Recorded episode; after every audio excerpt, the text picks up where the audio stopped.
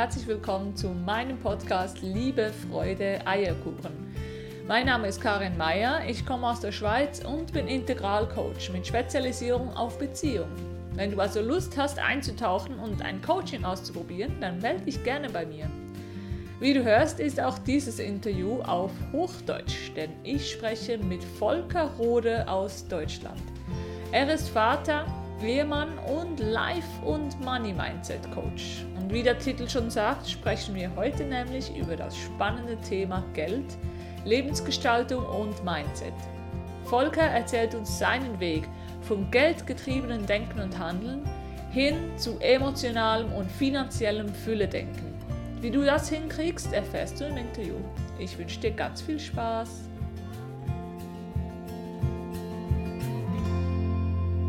Ja, herzlich willkommen, lieber Volker Rode. Vielen Dank, dass du da bist. Schön, dass du dir Zeit nimmst für ein Gespräch zu zweit. Die Zeit nehme ich mir sehr gerne, liebe Karin. Und ähm, ich freue mich, da sein zu können. Schön, cool. und äh, ich, ich freue mich über deine Einladung. Vielen Dank dafür. Sehr gerne. Das große Thema heute ist Geld und Money Mindset. Da bin ich total darauf gespannt, was du zu erzählen hast. Ich würde gerne damit starten, dass du dich selber mal vorstellst. Wer ist denn der Volker Rode? Ja. Wer ist Volker Rode? Soll ich mich selbst vorstellen oder soll ich die Frage, wer ist Volker Rode, beantworten? Ich, ich finde, das sind tatsächlich zwei unterschiedliche Paar Schuhe. Wer bin ich? Ich würde sagen, ich bin die Summe all meiner Erfahrungen, die ich in meinem Leben bisher gesammelt habe. Mhm. Und äh, wiederum bin ich auch eine Person, die viel reflektiert und nachgrübelt. Also bin ich wiederum auch noch dazu das Ergebnis eben dieser ganzen Gedanken. Und äh, wenn, wenn ich das so weiterspinne, würde ich sagen, bin, bin ich immer irgendwie als einzelne Person Teil von irgendwas Größerem, eines Systems, eines großen Ganzen, je nachdem, wie man das, wie man das nennen möchte. Also beispielsweise bin ich Papa, Ehemann, also bin ich eben irgendwie Teil meiner Familie. Ich bin ja Teil der Bevölkerung, Teil von was auch immer. Ich bin am Ende des Tages, wenn ich es runterbreche, aber Mensch. Hm. Okay. Das ist mal eine spannende Antwort. Habe ich so noch nie gekriegt. Okay. Und wenn ich frage, was macht der Volker Rode? Das wäre dann eine andere Version. Ne? Das ist meiner Erfahrung nach die typische Antwort auf Wer bist du? Tatsächlich, das stimmt. Tatsächlich, so, so ja. dass das halt gerne geantwortet wird mit, was man macht. Ja, das und, und deswegen, das, das und, und, und weil, weil ich jemand bin, der versucht darauf zu achten, äh, habe ich mir jetzt eben auch so ein paar Gedanken gemacht über, über die erste Frage. Was mache ich? Ja gut, ich mache, ich, ich spreche gerade mit dir, wir nehmen gerade ein, ein Interview auf, äh, über das ich, für das ich sehr dankbar bin. Ansonsten, äh, ja, wie gesagt, ich bin, ich bin Papa und äh, mache da so, so ganz viel Papa-typisches Zeugs. Gerade vorhin habe ich meine kleine Maus in die Kita gebracht. Aber ja, was, um es jetzt mal ganz klassisch zu beantworten, was ich mache, sonst, äh, ich bin selbstständiger Coach. Also ich bin Life- und Money-Mindset-Coach und bei mir geht es eben vor allem darum, Lebensgestaltung und Money-Mindset zusammenzubringen. Also es geht um die Bereiche Lebensgestaltung einerseits und Money-Mindset auf der anderen Seite, aber vor allem um den Grenzbereich eben dieser beiden Themen, weil das kenne ich aus meinem eigenen Leben und Erleben, aber eben auch aus Beobachtungen und eben auch aus der Arbeit mit meinen Klienten. Beide Bereiche beeinflussen sich unglaublich stark und äh, ich glaube, die beiden Themen, Lebensgestaltung und Money Mindset miteinander zu verweben, da, da ist unglaublich viel Potenzial mm. für. Okay. Ja. Siehst du, das wusste ich schon mal nicht. Okay. Erzähl uns doch mal, das war ja nicht immer so in deinem Leben das Bewusstsein für Geld, für das äh, Mindset, das man auch selber verändern kann, das hattest du nicht immer, oder? Magst du uns da mal abholen, wie das gekommen ist? Sehr gerne. Wie gesagt, ich, ich denke gerne und viel nach und reflektiere auch gerne und viel. Das hat natürlich aber äh, erst mit zunehmendem Alter begonnen. Und äh, als ich dann angefangen habe, eben wirklich auch mal konkreter Lebenswege oder meinen Lebensweg zu reflektieren, äh, sind mir auch viele spannende Erkenntnisse gekommen, was, was eben die Einstellung zu Geld, meine Einstellung zu Geld, äh, die Rolle des Geldes in meinem Leben angeht und auch wie das Geld äh, auch bestimmte Lebensentscheidungen und eben entsprechend meine Lebensgestaltung beeinflusst haben. Und wenn ich jetzt äh, ganz weit zurückrude in meine jungen Jahre, da würde ich sagen, war meine Einstellung zu Geld eigentlich ähnlich, wie, wie sie heute ist, nur dass ich mir dessen damals nicht bewusst war.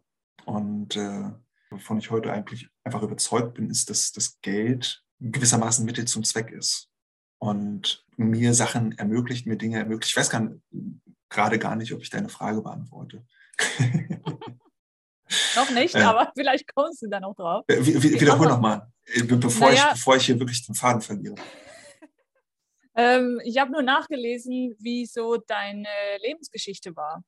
Und du hast da erzählt, dass du nach dem Studium eigentlich einen Beruf gewählt hast aufgrund des Saläres, aufgrund des Lohnes, ja. wenn ich das äh, richtig gelesen habe. Und äh, hast dir einen Beruf gewählt, in dem du sicher viel verdienen kannst. Mhm. Ja, genau. Und das, äh, das ist die Phase praktisch zwischen damals, als ich noch klein war, und jetzt. Äh, da gab es einfach eine Phase, in der ich sehr geldgetrieben war ja, da, damals habe ich schlicht und einfach auch noch nicht so viel reflektiert und da bin ich dann einfach reingerutscht. Das hatte, äh, ich habe also Entscheidungen getroffen, die für mich damals auch einfach stimmig waren, die mich aber weggebracht haben von eigentlichen intrinsischen Antrieben. Und so war ich dann äh, in einer Situation, in der ich meine Berufsentscheidungen, ja, wie, wie du es gesagt hast, eben zum Teil überwiegend aufgrund der Bezahlung getroffen habe. Ja. Genau. Und wie war denn das damals für dich? Warst du da glücklich? Warst du da zufrieden mit deinem Leben?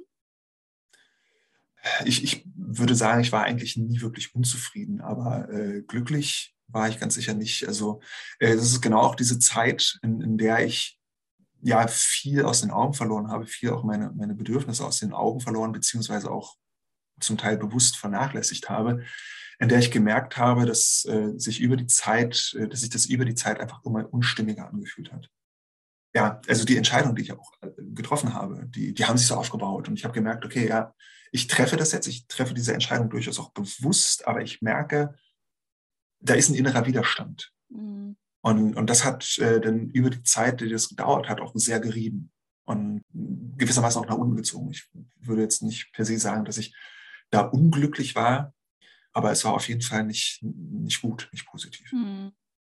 Und dieser innere Widerstand, der war aber wie eine Art Gefühl oder wie hat sich der gezeigt?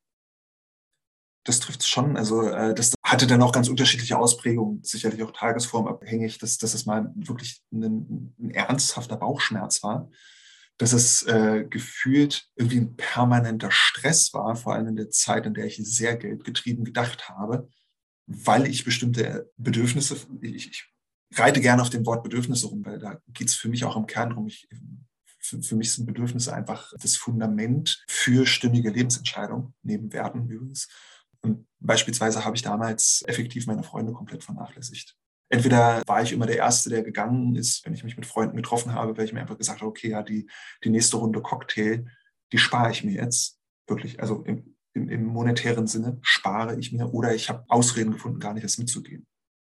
Ich habe mich dann auch sehr hinter meiner tendenziellen Introversion versteckt, dass ich gesagt habe, okay, ich bin eigentlich auch grundsätzlich zufrieden, wenn ich allein bin. Und das stimmt in dem Sinne eben auch nicht. Ich mag es, unter Menschen zu sein. Ich mag auch äh, soziale Kontakte. Und das habe ich in der Zeit einfach komplett, nicht komplett, nicht, nicht, nicht äh, auf Null runtergefahren, aber äh, doch sehr reduziert. Und das, das hat sich angehängt. Also das war dann schon auch vom Gefühl her keine schöne Zeit so diese, dieses Wissen, okay, da kommt jetzt, ich, ich bleibe mal bei dem Beispiel, da kommt jetzt die Frage, okay, ja, wollen wir uns treffen am Wochenende?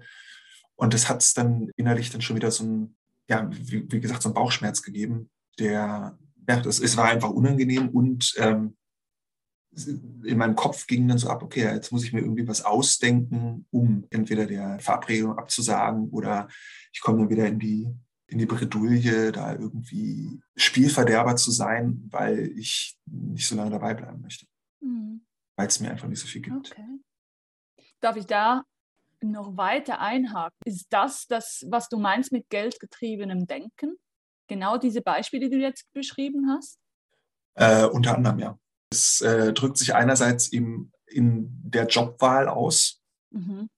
äh, dass ich eben, wie du es auch beschrieben hast, ähm, Arbeitsverhältnisse gesucht habe, die gut bezahlt sind. Mhm. Ich will es eigentlich gar nicht zu sehr ins Extreme ziehen. Es hatte immer auch andere Gründe, weswegen ich bestimmte Arbeitsverhältnisse gewählt habe. Aber der, der Fokus des Geldes war immer gegeben, auch. Mhm. Und das, das ist eine Ausprägung. Die andere Ausprägung ist, besonders knauserig zu sein, was ich dann eben vor allem oder sehr deutlich eben im, im, im sozialen Umfeld gezeigt mhm. hat oder im, im Umgang mit meinen Freunden und meinem Umfeld insgesamt. Aber auch sonst, so dass ich, ne, ich, ich habe dann sehr gewissermaßen minimalistisch gedacht und äh, sehr klar überlegt, okay, was brauche ich äh, und äh, über was brauche ich hinaus eigentlich auch kaum mehr konsumiert. Mir nichts gegönnt, nicht wirklich und äh, ja, ein, also man könnte fast sagen, spartanisches Leben gelebt. Ja. ja. Um des Geldes willen. Ja, weil, weil mhm. es mir darum ging, Geld, was ich bekommen habe, nicht auszugeben, beziehungsweise eben nach Möglichkeit Geld zu vermehren. Das Bedürfnis, das Geld zu sparen, war das höchste Bedürfnis und hast das somit automatisch über die eigentlichen Bedürfnisse, vielleicht, ich sage mal, von Freunde treffen, gestellt. Ja. Vielleicht hättest du Lust gehabt, sie zu treffen, aber du wusstest, die Bar ist besonders teuer und da möchte ich nicht hin, zum Beispiel, oder was auch immer. Beispielsweise, ja. Und hast also eigentlich das Bedürfnis des Sparens, des Geldsparens an als das höchste Bedürfnis gestellt. Exakt, exakt, ja. Okay. Und hat das dann auch wiederum die Bauchschmerzen bereitet oder eben dieser, dieser innere Widerstand? Das war deswegen, weil du nicht deine Bedürfnisse, deine wahren Bedürfnisse befolgt hast, sondern das Bedürfnis des Sparens. Ja, genau. Wahnsinn. Also weil, äh, und, und, und das, das ist quasi letztendlich auch der Kern der ganzen Erkenntnis gewesen, dass, mhm. dass eben das Bedürfnis des Geldsparens, das ist gut ausgedrückt, ne, sich über alles drüber gelegt hat mhm. und äh, mich quasi abgeschirmt hat von, von eben den wahren Bedürfnissen. Und ich dann auch praktisch um des Sparens willen äh, eben auch mehr Ausreden ausgedacht habe, um dann nicht mitzugehen. Mhm. In die Bar beispielsweise. Und äh, andererseits wusste, dass es äh, cool wäre, dabei zu sein und äh, ich kein Spielverderber sein wollte. Also es war halt immer irgendwie so dieser, dieser sehr schmale Grad zwischen äh, das wahre Bedürfnis ist da und es macht sich bemerkbar und das Geld regierte da im Prinzip meine Welt. Und wie hat sich das dann angefühlt, wenn dich jemand eingeladen hat? Konntest du das dann annehmen oder ist da dann Schuld entstanden? Da ist Schuld entstanden. Also weil weil ich andererseits halt auch ein sehr ausgeprägtes äh, Gerechtigkeitsbedürfnis habe, das ich nicht abgelegt habe in der Zeit. Und ich gewissermaßen erwartet hätte, dass, dass wenn ich jetzt eingeladen werde, dass irgendwie der, der Anspruch oder eben die Erwartung besteht, äh, dass man das in irgendeiner Form ausgleicht. Also hättest du das dann auch nicht genießen können, trotzdem dabei zu sein, aber die anderen bezahlen. Das hätte sich auch nicht richtig angefühlt. Das ist äh, es wäre vielleicht für den Moment gegangen, aber es hätte einfach ja. einen bitteren Nachgeschmack gelassen. Es ist, ja. Weil irgendwann ja, wärst so die, du dran mit Bezahlen. Diese, diese Schuld wäre. Es war auch nicht so, weil du es dir nicht hättest leisten können, sondern weil du es dir nicht leisten wolltest. Und das ist eben in all dieser Reflexion die spannende Erkenntnis gewesen. Zu keinem Zeitpunkt äh, in meinem Leben war Geld wirklich knapp. Ich hätte mir immer alles leisten können, wenn ich gewollt hätte. Mm, okay. Und, und in, in dem einen Moment war ich äh, als, als Kind damals schon, ähm, so wie heute, wusste ich, was ich will. Ich habe praktisch ein Ziel gehabt, äh, meinetwegen auch ein Konsumziel. Das war damals als Kind ganz ausgeprägt. Ich habe unheimlich gern mit Lego gespielt und, und äh, Lego-Wünsche gehabt, so, so viele und so schnell, da konnte der Weihnachtsmann nicht hinterherkommen. Also musste ich mir diese Wünsche halt selbst erfüllen. Und ich wusste, wie ich das hinbekomme. Also ich wusste, bin auf dem Land groß geworden, in einer Familie, in einer großen Familie, wo es immer irgendwie was zu tun gab und Möglichkeiten, Geld zu verdienen. Und dann bin ich dahergegangen und habe das Geld verdient. Um des Ziels willen. Ja, und äh, das habe ich halt irgendwie zwischendurch verloren. Gewissermaßen also die, die Fähigkeit, auf ein Ziel hinzuarbeiten, sondern einfach nur auf das Geld zuzuarbeiten. Und wenn das Geld kein Ziel mehr hat in dem Sinne, dann äh, also Selbstzweck ist, dann tut das Ausgeben natürlich weh. Wenn ich weiß, ich, ich spare auf den schönen netten Abend mit den Kumpels, na, beispielhaft, dann hätte das ein ganz anderes Gefühl gehabt. Ich hätte mir das immer alles leisten können. Das wäre nie das Problem gewesen. Jetzt hast du was Spannendes gesagt. Ich möchte es nochmal wiederholen. Wenn man einfach Geld spart, ohne einen Fixstern, ohne, ohne ein bestimmtes Ziel, das möchte ich mir dann damit leisten, sondern einfach des Geldes wegen, zum Sparen einfach, dann macht das Geld ausgeben keine Freude. Dann tut es eher weh. Ist das so? Jein.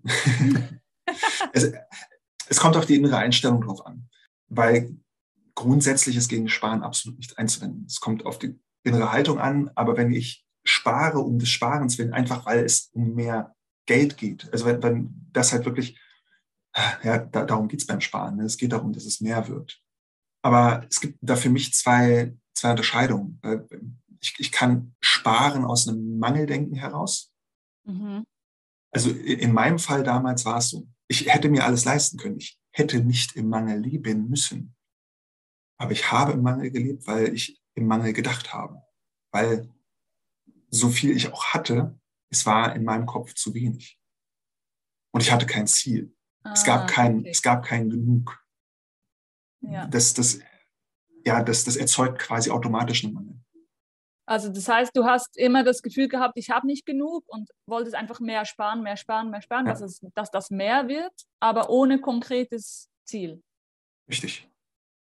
Dann tut das Ausgeben weh, weil mhm. dein Bedürfnis war ja, dass dein Kontostand immer größer wird und mit jedem Ausgeben verhinderst du das. Dann ja, richtig. Weh. Und jetzt aber nochmal zurück, äh, das bedeutet nicht per se, dass Sparen äh, ein Ausdruck des Mangels ist. Also man, man kann ja trotzdem sparen, ohne dass dass es weh tut. Mhm. Oder, oder ohne dass man sich einschränkt. Mhm. Aber wenn ich äh, in der inneren Haltung, in der Fülle lebe, dann, dann kann ich auch sparen, ohne, ohne da irgendeine, ohne mich einzuschränken, ohne, wenn ich es dann mal nicht tue, einen Schmerz zu verspüren. Wo war dann der Moment, als du das für dich verändert hast? Oder wo war der Moment, als du verstanden hast, dass du in Mangel lebst und im Mangel denkst? Gab es da einen Schlüsselmoment, an den du dich erinnerst? Nennen wir es Schlüsselperiode in meinem Leben. Es, es war, war kein, kein Moment, sondern es war tatsächlich ein, ein längerer Zeitraum, in dem da viel klar geworden ist. Und äh, in, selbst in diesem Prozess war mir auch noch nicht wirklich klar, dass, dass ich im Mangel denke, sondern ähm, ja, die, die, die Erkenntnis war eigentlich eine andere okay, wie, wie war es? Ich bin über viele Umwege irgendwann IT-Berater geworden, da dann unter anderem eben auch äh, des Geldes wegen, aber auch, weil ich, weil es einfach mal ausprobieren wollte. Tatsächlich wusste ich aber von Anfang an, dass ähm, insgesamt das Beratungswesen nicht per se meins ist. Wie dem auch sei, nun war ich dort äh, Berater und Berater typisch einfach auch viel unterwegs unter der Woche. Also so typischerweise von Montag bis Donnerstag einfach vor Ort beim Kunden und da, da gab es gewissermaßen zwei Schlüsselerkenntnisse, die, die, die mir dann das gezeigt haben. Das eine ähm, ist das Offensichtlichere, nämlich die Tatsache, dass ich angekündigt hat, dass ich Vater werde. Also meine Frau war schwanger und äh, allein eben dieses während der Schwangerschaft schon so viel unterwegs zu sein. Die Schwangerschaft war auch nicht, ist auch nicht komplett glatt gelaufen, also da gab es leichte Komplikationen. Und dann hunderte Kilometer entfernt zu sein, nicht mal eben da zu sein für den Menschen, der mir am wichtigsten ist, der mir den noch wichtigeren Menschen noch im Bauch trägt, das, das war keine schöne Vorstellung. Und äh, das dann eben weitergedacht mit äh, unserer Tochter dann geboren, das wollte ich nicht. Also da ist dann quasi in dem Moment, das klingt jetzt ein bisschen trocken, aber das soziale Bedürfnis, also das Bedürfnis, bei den Menschen zu sein und mich mit den Menschen zu umgeben, die mir am Herzen liegen, da ist das so stark geworden, dass ich gesagt habe, okay, ja, ich könnte noch so viel Geld verdienen. Das rechtfertigt nicht, erstens, dass ich nicht da sein kann, sollte was sein. Und zweitens, dass ich dann gerade in der frühen Zeit der, der Kindheit unserer Tochter so viel verpasse. Das ist, äh, das ist das eine. Die eine Schlüsselerkenntnis. Die andere Schlüsselerkenntnis war die, dass ich ganz, ganz damals, äh, als ich mich beruflich orientieren musste, mit dem Antrieb gestartet bin, dass ich gerne, wenn wir es platt formulieren, Menschen, dass ich Menschen helfen möchte. Also so ganz runtergebrochen. Und diesen Antrieb habe ich während meiner Ausbildung und dann eben auch während meiner beruflichen, ähm, während meines beruflichen Werdegangs mehr oder minder komplett aus den Augen verloren. Vorübergehend. Ähm, und dann auch in dieser Zeit, äh, in, der, in meiner IT-Beraterzeit, wiedergefunden. Ich habe dann selbst auch ein Coaching in Anspruch genommen. Da haben wir viel aufgerollt, viel geschaut, okay, wo komme ich her und, und, was treibt mich da halt wirklich an? Was motiviert mich? Und äh, da ist es dann eben wieder dahergekommen, dass ich möchte Menschen helfen. Und jetzt könnte man sagen, beziehungsweise ich habe mir das eben gewissermaßen auch selbst gesagt, dass ich das als IT-Berater irgendwie tue. Mit den Lösungen, die ich äh, da beim Kunden implementiere, helfe ich gewissermaßen den Menschen, aber letztendlich war das nie die Form der Hilfe, die, äh, die ich gerne an die Menschen heranbringen wollte, sondern ich wollte direkter helfen, ich wollte persönlicher helfen. Und äh, da ist dann auch viel klar geworden in, in den Coachings, die ich gemacht habe, dass eben wirklich der Umgang, der eins zu eins Umgang mit Menschen mir unglaublich wertvoll ist. Damals als Chemiker, ich habe mich äh, mit meinen Kollegen sehr selten fachlich unterhalten und sehr viel häufiger tatsächlich über persönliches, privates und, und war da gewählt, einfach wirklich die Menschen kennenzulernen. Und äh, das hat dann letztendlich auch dazu geführt, dass ich jetzt Coach bin, aber eben auch dazu geführt, dass ich ja mein, meiner IT-Beraterstelle gekündigt habe. Und äh, so diese Erkenntnisse, die, die sich dann wirklich über, über anderthalb Jahre so immer weiter aufgebaut haben, gepaart mit, mit diesem inneren Schmerz, mit dieser inneren Unstimmigkeit, die ich die ganze Zeit hatte, die sich mit den Erkenntnissen natürlich aufgelöst haben. All das hat dann irgendwann dazu geführt, dass ich den Job gekündigt habe, weil ich mir gesagt habe, also spätestens mit der Geburt meiner Tochter, okay, dieses, was ich jetzt innerlich weiß, das muss in Einklang gebracht werden mit dem, was ich äußerlich lebe. Und da passte wirklich dieses IT-Beratertum nicht mehr dazu. Ich möchte gar nicht auf das IT-Beratertum schimpfen. Ähm, es war auch eine wichtige und wertvolle Phase für mich, aber es hat dann einfach nicht mehr gepasst. Vielen Dank fürs Teilen. Also das finde ich jetzt echt spannend, weil durch die Schwangerschaft, wenn ich das richtig verstanden habe, war das zum ersten Mal, dass du deine sozialen Bedürfnisse über das Bedürfnis des Sparens gelegt hast wieder, ja, gewissermaßen. Mhm. Das ist korrekt. Wobei, äh, da hat dann meine Frau, noch bevor sie schwanger war, tatsächlich auch schon immer mal so ein bisschen so den Nadelstich reingesetzt. Mhm. So, ja. Ich hatte so meine Sparvorstellung und meine Frau hatte die Vorstellung vom Eigenheim, was jetzt in, in meinen Vorstellungen vom Sparen oder als Ziel für Sparen bisher nicht, nicht vorhanden war. Und da konnte ich dann über lange Zeit noch drüber hinweg reden, gewissermaßen, ohne dass ich da tiefer rein musste also ne, in dem Sinne hat meine Frau schon äh, eine Vorstellung vom Umgang mit Geld in die Beziehung gebracht, die mein Sparziel äh, ins Wanken gebracht hat. Aber mhm. das war noch, wie gesagt, also da konnte ich noch drüber hinweggehen. Dann damals, äh, ab der Schwangerschaft ging es nicht mehr. Also drüber hinweggehen heißt dem, Thema aus dem Weg gehen? Nicht per se aus dem Weg gehen, sondern zu sagen, okay, mein Sparziel und die Vorstellung des Eigenheims schließen sich erstmal gegenseitig nicht aus. Ah ja, okay. Also schon, schon äh, dem Thema aus dem Weg gehen, dahingehend, dass ich, dass ich gesagt habe, und äh, eigentlich bin ich aber äh, letztendlich auch davon überzeugt, dass beides einfach möglich ist. Es ist kein Entweder-Oder, es ist ein sowohl als auch. Okay. Und, und wie ist es dann gekommen, dass du von diesem Mangeldenken in das Fülle-Denken gekommen bist? Was hat dich da auf dem Weg unterstützt? Letztendlich vor allem die Zeit mit meiner Tochter. Ich bin raus aus dem Beraterjob, äh, bin, bin rein in eine hauptberufliche Papa-Rolle und äh, durfte so viel genießen, erleben, erfahren mit meiner Tochter, was äh, mir so viel Dankbarkeit gelehrt hat und äh, gewissermaßen auch Achtsamkeit und im Moment zu sein, dass ich wirklich wahrgenommen habe, wie reich ich bin Ah ja, das ist sehr spannend. Jetzt, also äh, dass mein Herz im Prinzip in, in jedem Moment des Tages freudig lachen kann, weil ich so viel habe, weil ich, das ist meine Tochter, und haben wir ja unglücklicherweise so eine, so eine Situation, in der so viel anderes schwieriger möglich ist, aber äh, selbst das, das dann auch wirklich wieder auszuleben und mal fünf gerade sein zu lassen, was das Sparen angeht überhaupt mich zu entscheiden, äh, aus dem gut bezahlten Beraterjob rauszugehen und da dann ja, eine, eine finanziell ganz andere Situation anzunehmen, um bei der Familie zu sein. Das war eine Herausforderung innerlich, aber eine Herausforderung, die zu meistern sich mehr als gelohnt hat.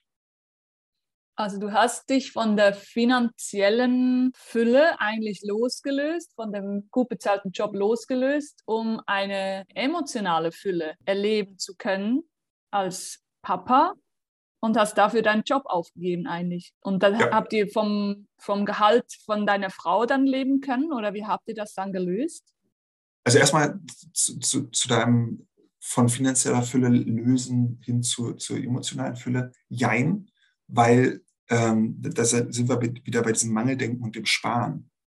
Ich habe zwar viel Geld verdient, aber viel Geld verdienen, wie ich weiß, jetzt weiß äh, und erkenne, ist, bedeutet nicht in finanzieller Fülle zu sein. Ich habe zwar viel Geld gehabt, aber trotzdem ja Mangel gelebt. Mhm. Verstehst du, wie ich meine? Ja, weil du das nicht gern ausgegeben hast. Weil, weil du dir nichts gegönnt hast. Richtig, richtig.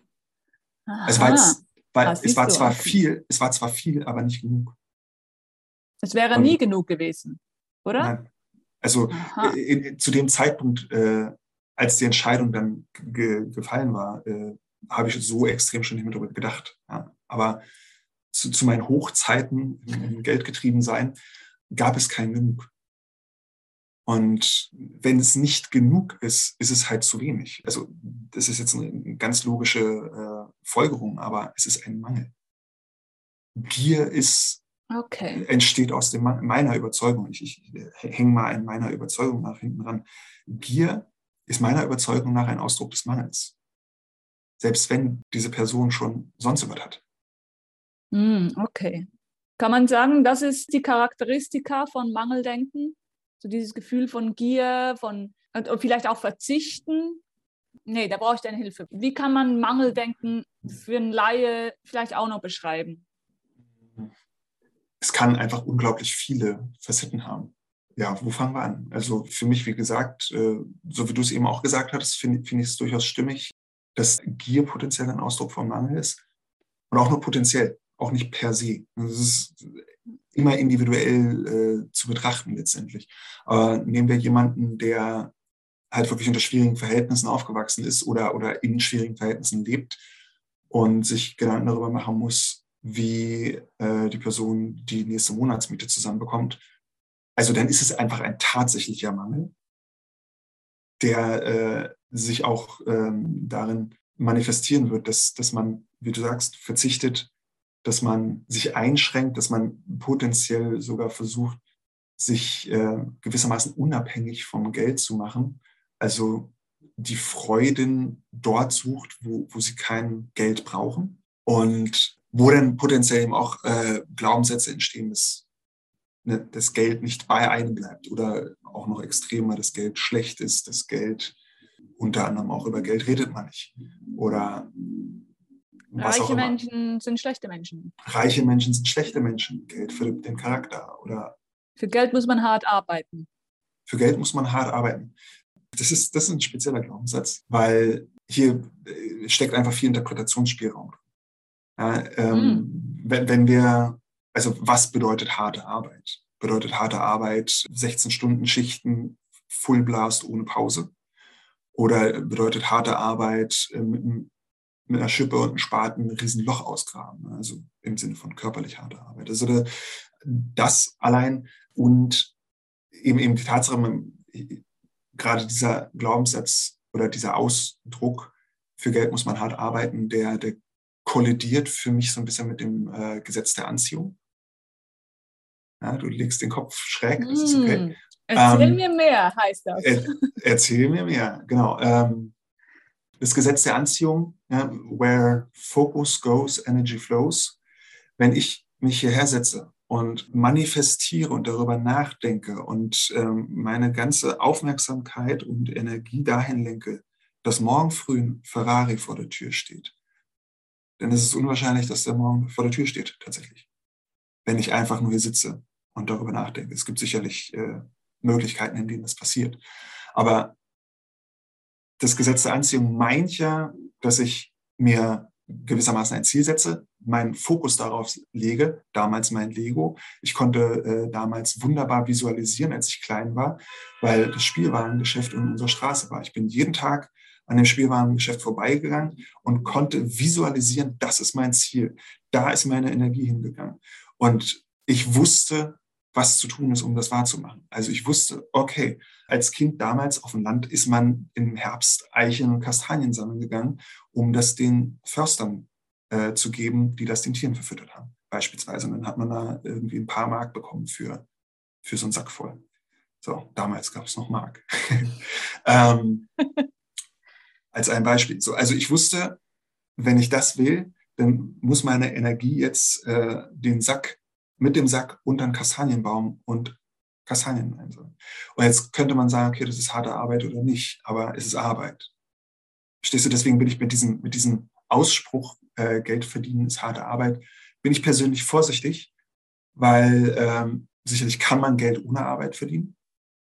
Aber wenn man irgendwie bei irgendwo Null ist, also kein, kein großes Kapital hat, sodass es Geld für einen arbeitet, äh, dann bedarf es meinem Verständnis nach halt schon irgendeiner Form von Aufwand, um an das Geld zu kommen.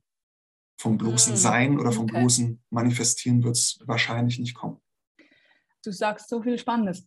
Erstens, wenn ich das nochmal wiederholen, du sagst, es reicht nicht einfach nur ein Ziel zu haben und zu Hause zu warten, bis es eben der Ferrari dasteht, sondern zum Ziel brauche ich auch gewisse Ideen oder Handlungsschritte, die ich machen könnte in Richtung dieses Ziels. Richtig. Korrekt? Okay. Ja. Und das Zweite, ähm, das war eigentlich mein großes Thema. Für Geld muss man hart arbeiten. Das war so mein Glaubenssatz. Ich komme aus, oder mein Vater kommt aus einer Bauernfamilie. Und die mussten sich tatsächlich das Geld sehr hart erarbeiten. Ja. Also viel arbeiten und physisch. Also beide Punkte, die du vorher beschrieben hast, mhm. mussten die äh, erbringen, um, um an Geld zu kommen. Und das hat sich bei mir so eingeprägt. Ich habe mir dann relativ schnell einen physisch harten Job gesucht, der auch viele Stunden erfordert für sehr wenig Lohn. Mhm. Und das hat sich schön manifestiert so. Und, und, in, dem, und in dem Kontext äh, stimmt es ja dann tatsächlich. Ne? Also wenn, wenn, wenn man in der Landwirtschaft tätig ist, dann bedeutet Geld verdienen einfach harte Arbeit. Das ist damals wie heute sicherlich so. Muss aber nicht per se so sein. Absolut. Also, also Glaubenssätze und, und, dürfen wir auch aktualisieren. Äh, äh, genau, und, und ich, ich würde sagen, da, da hängt es eben auch vom, vom Kontext ab. Also vielleicht, wenn es jetzt jemandes Traum ist, genau in diesem Bereich sein Geld zu verdienen, weil er gerne hart arbeitet, dann ist es für die Person zumindest mal kein negativer Glaubenssatz mehr. Mhm. Absolut. Ja. Also ne, da, da, sind wir, da sind wir eben dabei, dass, äh, dass es immer sehr individuell ist. Und, äh, dann okay. eben auch individuell zu diskutieren. Und genauso, und das war ja der eigentliche Ansatzpunkt, äh, ist es mit dem Mangel.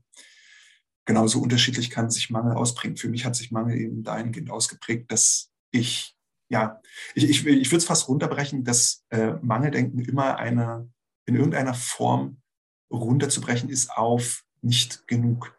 Ob es jetzt tatsächlich nicht genug ist oder die Vorstellung oder der Glaube, dass es nicht genug ist, obwohl es jetzt rein physisch betrachtet genug wäre. So oder so kann es mal sein. Ich glaube, das ist sehr schön zusammengefasst. Und als Gegenteil dazu, wie würdest du dann Fülle-Denken charakterisieren? Ich kann es für mich sagen, das Fülle-Denken, so wie du es eben auch beschrieben hast, emotionale Fülle, sehr stark beinhaltet. Und äh, zwar in der Form, dass, dass ich eben Dankbarkeit und, und Achtsamkeit für den Moment habe. Und ja, da, da wird es dann eben im Prinzip auch schwierig auseinanderzuhalten, okay, wo, wo reden wir jetzt über die harten Fakten, wenn es ums Geld geht einerseits und gewissermaßen ein bisschen Spiritualität, wenn es um, um was anderes geht. Äh, wenn, wenn ich mir äh, die, die nächste Miete aus den Rippen schneiden muss, äh, also die nächste Wohnungsmiete äh, aus den Rippen schneiden muss, dann bin ich wahrscheinlich nicht in finanzieller Fülle, wenn ich trotzdem emotional dankbar bin. Für mich zeigt sich, glaube ich, das Fülle-Denken einfach ganz simpel als Gegenteil, mehr als genug. Also wenn ich das Gefühl habe oder eben fühle, ich habe mehr als genug, es ist egal, ob das 10 oder 100 oder 10.000 ist. Es, es ist einfach mehr als genug ich glaube, so zeigt sich für mich das Fülle-Denken. Das ist äh, eigentlich wunderbar gesagt. Danke. Bitte. Ja, warum kompliziert machen, ne, wenn es ja. auch einfach geht? Was mich jetzt noch interessieren würde, ist, wie du denn jetzt den Ausstieg aus diesem gut bezahlten Job effektiv gemacht hast. Also du musst es ja irgendwie kündigen und dich dann auch adaptieren mit dem neuen Leben und damit verbunden natürlich auch mit dem neuen Salär. Wie hast du das hingekriegt? Also ja, ich bin raus aus dem gut bezahlten Beraterjob gegangen. Ähm, hier in Deutschland haben wir, ich weiß nicht, ob es äh, ob sowas in der Schweiz auch gibt, hier haben wir das sogenannte Elterngeld. Das ist ein in der Höhe ähnlich dem Arbeitslosengeld äh, berechnetes, ja, eine berechnete finanzielle Unterstützung, die man als Eltern, entweder Mama oder Papa oder beide gleichzeitig äh, beantragen kann. Und ich habe die erste Zeit meiner, meines Papa-Daseins eben damit finanziert. Also unter anderem damit, ich habe mich parallel zu meiner hauptberuflichen Papaschaft äh, dann als Coach selbstständig gemacht und bin dann eben wirklich in, in, ins Coaching gestartet. Und seither ist es das, womit ich mein Geld verdiene.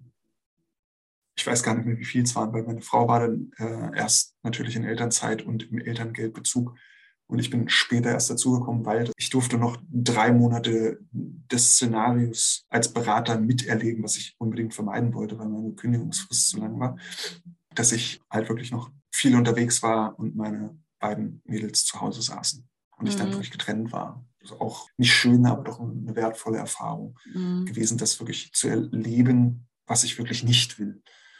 Und danach bin ich, bin ich raus in den Elterngeldbezug und habe das keine Ahnung, 14, es waren quasi allein für mich 14 oder 15 Monate. Nee, gar nicht. 16 oder 17 Monate, die ich mir das habe ausbezahlen lassen. Weil ich halbe Monat, also den halben Betrag quasi doppelt mhm. so lang habe auszahlen lassen. Welcher ja deutlich kleiner war als dein Salär, was du vorher. Äh, Auf jeden Fall deutlich kleiner. Es sind, ähm, hast. ich glaube, irgendwie 65 Prozent des durchschnittlichen Nettogehaltes.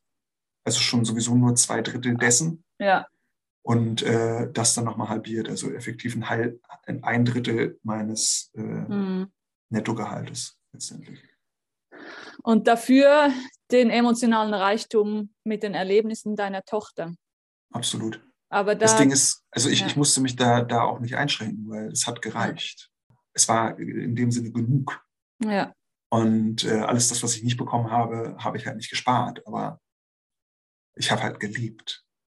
Und das ist vielleicht auch ein, ein, eine ganz wichtige Erkenntnis gewesen noch, die, die ich jetzt unbedingt noch hinterher schmeißen muss, dass ich halt auf irgendwas hingespart habe. Und ich hatte auch zwischendurch mal so den Gedanken, okay, ich spare auf ein, ein tatsächliches monetäres Ziel. Wenn ich jetzt XY Euro habe, dann bin ich effektiv finanziell unabhängig und kann das tun, was ich eigentlich machen wollte. Und habe Zeit für mein Kind und meine Frau.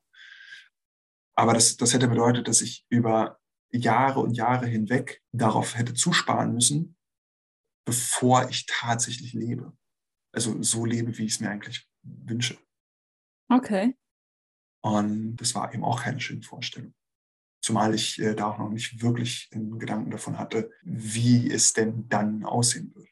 Also ich bin finanziell unabhängig. Und jetzt, mhm. ich habe ewig darauf zugearbeitet, aber was passiert denn jetzt? Was mache ich denn mhm. jetzt damit? Und äh, das ist mir dann halt wieder klar geworden, unter anderem eben auch bei den Coachings, dass ich wieder wusste, was ich eigentlich machen will, worum es mir geht, was, wie ich arbeiten möchte und, und äh, dass ich eben einfach Menschen auf einer sehr individuellen, direkten Weise helfen möchte. Und als mir das klar geworden ist und ich darüber nachgedacht habe, habe ich gedacht, okay, ich muss eigentlich nicht darauf warten, bis ich finanziell unabhängig bin, sondern ich kann auch damit theoretisch Geld verdienen. Okay, das heißt, du erfüllst jetzt dein Bedürfnis von anderen Menschen helfen, was du ja schon früh eigentlich erkannt hattest. Das erfüllst du dir und du erfüllst dir auch den Wunsch, viel Zeit mit deiner Kleinen zu verbringen und verdienst weniger und fühlt sich gut an dabei. Ja.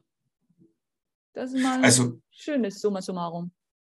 Auf jeden Fall. Also äh, ich habe jetzt für mich eben auch erkannt, äh, meine Balance gefunden, gewissermaßen, was, was an Arbeit ich leisten will oder was an Zeiteinsatz ich in meine Arbeit stecken möchte, um dann gegebenenfalls so oder so viel zu verdienen, versus ich möchte halt Zeit für meine Familie haben.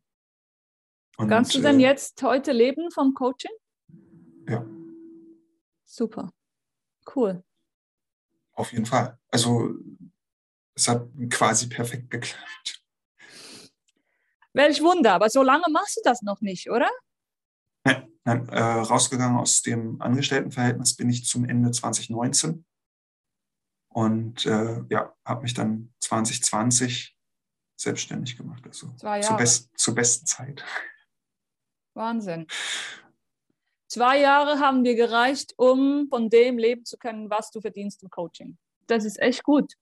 Äh, ja, als, als mir klar geworden ist, worum es mir geht, äh, war das das Ziel. Und ähm, das ist sehr gut, weil das Ziel ist erreicht. Ja. Sehr schön. Auch unterwegs gab es dann natürlich äh, Durststrecken, keine so schönen Momente. Ja, wo, wo ich dann auch nochmal ganz anders, also auf ganz andere Weise an, an mein eigenes Geldbewusstsein rangekommen bin. Da sind wir effektiv auch beim Thema finanzielle Sicherheit. Das ist äh, noch, noch so, ein, so ein schönes Thema, mm. über, das, über das man auch äh, philosophieren kann, weil ich bin der Überzeugung, finanzielle Sicherheit hat nichts mit dem Kontostand zu tun. Das ist halt auch ausschließlich ein Kopfding. Ja. Ja, das stimmt wahrscheinlich. Haben wir das auch mal reflektiert. Wann fühle ich mich denn finanziell sicher? Weil das ist auch für jeden anders. Und das ist unabhängig von der Zahl tatsächlich, habe ich dann für mich gemerkt. Eine Zahl ist keine Antwort auf diese Frage. Ja, spannend.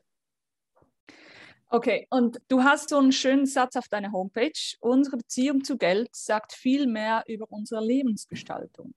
Ja. Magst du uns da genauer erläutern, was du damit meinst? Es geht ja darum, wie die Beziehung zu Geld sich im, in der Lebensgestaltung ausdrückt. Also eine, eine negative Beziehung, Geld ist schlecht, eigentlich von so her aus den Glaubenssätzen geprägte Beziehung wird dazu führen, dass das Geld halt einfach gewissermaßen abgelehnt wird, was dazu führen würde, dass äh, sich die Person tendenziell versucht, unabhängig vom Geld zu machen, was dazu führen wird, dass sie letztendlich dann halt auch aus diesem geistigen Mangel oder aus der geistigen Ablehnung in, in, in einen tatsächlichen Mangel begibt potenziell, weil mit dem Geld dann effektiv auch unachtsam umgegangen wird. Also da sind wir dann auch schnell beim Thema selbsterfüllende Prophezeiung. Mhm. Ne, wenn, wenn man der Überzeugung ist, Geld bleibe nicht bei einem, dann tut man meistens sehr viel dafür, dass das mhm. tatsächlich so ist. Es kann dann letztendlich schlimmstenfalls dazu führen, dass eine Person, die Geld sehr ablehnend gegenübersteht, diese Haltung gegenüber Geld auch dafür benutzt, eine, eine Rechtfertigung zu haben für die Situation. Ja, das Geld ist schlecht, das Geld ist böse, ich will das nicht haben, ähm, aber mir geht es so schlecht, weil ich es nicht habe, gewissermaßen. Und, also, ja, dann ist es ja. eigentlich umgekehrt. Ne? Die Lebensgestaltung zeigt meine Haltung zu Geld. Ja, wie, wie gesagt, also letztendlich ist es, ähm, es ist interconnected. Mhm. Also es bedingt sich gegenseitig. Und ja, wie, so wie wir es dann quasi von außen beobachten, äh, wie sich das Leben gestaltet, lässt Rückschlüsse darauf zu, was diese Person für eine Einstellung zu Geld hat, mhm. für eine Beziehung zu Geld und damit ja, offenbart natürlich eben auch die Beziehung zu Geld äh, viel Aussagekraft äh, zur Lebensgestaltung. Mhm. Ja, Weil also, ausgerechnet diese Menschen, denen geht dann das Handy kaputt oder wird geklaut. Und genau das zieht sich dann ja auch gegenseitig an. So wie äh, dieses Mangeldenken zieht dann ja auch Mangel im Außen an. Ja, ja. Okay, und gehen wir, bleiben wir mal bei der Person, die kann die Miete wirklich jeden Monat nur ganz knapp zusammenkratzen. Und was würdest du so einem Menschen, wenn der jetzt zuhört, raten, was kann ich denn tun, um das zu ändern? Wie kann ich denn mein Denken verändern? äh, wenn es wirklich darum geht, das Denken zu verändern, dann geht es im Prinzip wirklich los mit exzessiver Selbstbeobachtung. Okay. Wirklich ähm, zu schauen, wirklich bewusst zu schauen, okay, wie denke ich gerade in bestimmten Alltagssituationen. Also wenn man jetzt in den Laden geht, wenn man Geld findet, wenn man zum Briefkasten geht. So halt, halt also diese, diese Alltagssituation. Wenn man weiß, okay, am 28. des Monats kommt das Geld, jetzt haben wir schon den 14. Was macht das mit einem, wenn man dahergeht und sich bei seinem Online-Banking einloggt? Wo auch immer bewusst darauf zu achten, was geht da gerade in einem vor. Und das wirklich auch mal zu dokumentieren. Und da dann nach Möglichkeit genau diese Glaubenssätze, die da wahrscheinlich hinterstecken, versuchen zu extrahieren. Das, das allein kann ja schon echt augenöffnend sein, ne? wenn man das mal wirklich macht und aufschreibt. Darum finde ich, exakt, okay. darum ist das äh, äh, für mich auch immer das Erste, daran okay. zu gehen, so, so diesen Ist-Zustand mal wirklich zu beobachten. Und das okay. öffnet Augen. Und das lässt dann auch schon ganz anders denken. Mhm. Okay, das ist wahrscheinlich schon mal verändernd. Was käme danach? Was wäre ein nächster Schritt? Der nächste Schritt ist dann natürlich äh, die Frage, wie möchte man stattdessen denken? Mhm. So. Okay. Und äh, sich, das, sich das halt auch wirklich äh, zu überlegen und auch wirklich zu Herzen zu nehmen und nicht zu sagen, okay, wenn, wenn ich merke, okay, mein prägender Glaubenssatz lautet, Geld ist schlecht, nicht einfach zu sagen, gut, Geld ist gut erfahrungsgemäß kann das funktionieren, aber funktioniert in der Regel nicht so einfach, sondern äh, ist dann darauf zu achten, dass, dass es einfach wirklich miteinander, äh, mit einem schwingt. Dass es nicht, nicht einfach nur eine Phrase ist, die, die man daher sagt, sondern dass, es, dass man es wirklich fühlt. Und das darf sich auch verändern über die Zeit, nach und nach. Also ne, man, man, man wächst ja praktisch dann selbst als Person und äh, genauso darf dann auch äh, ein Glaubenssatz oder eine Affirmation dann letztendlich auch mit, mit wachsen oder sich mit verändern. Also, dass man einen Glaubenssatz findet, der sich richtig anfühlt. Also muss ich denn schon glauben, wenn ich ein stattdessen kreiere? Eine, das, das mit diesem Müssen ist so eine Sache. Es ist, ich würde sagen, nein, gar nichts. Es darf oder sollte sich gut anfühlen, wenn man es ausspricht.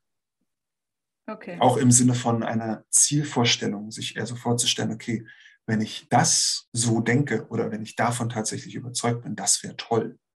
Ja, okay, ja. ja. Und das kann dann, wie gesagt, das kann dann auch Geld ist gut sein, aber das ist halt einfach wenig mhm. emotional, wenig persönlich. Und ähm, wiederum soll das auch nicht werden sein. Und das, das ist mhm. auch das ist natürlich ein individueller Prozess.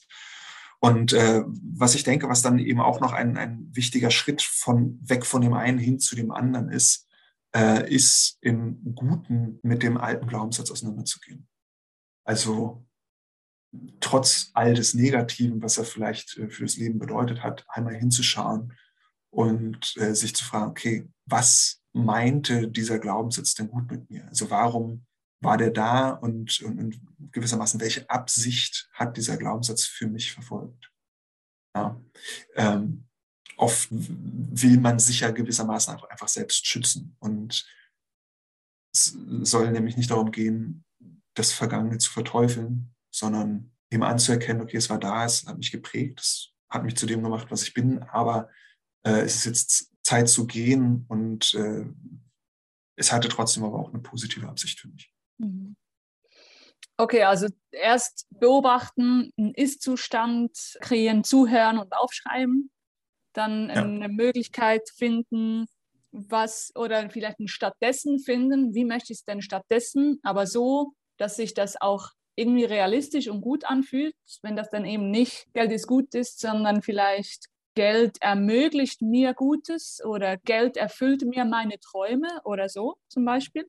Beispielsweise, ja. ja. Okay. Ja, ja wie gesagt, also äh, es muss sich anfühlen. Muss sich einfach man, man wird es fühlen. fühlen. Mhm. Ja.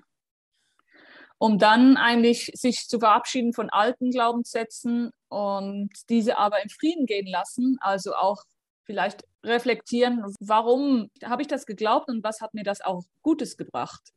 Ja. Okay. Ist das auch Teil deiner Arbeit, die du anbietest für Klienten?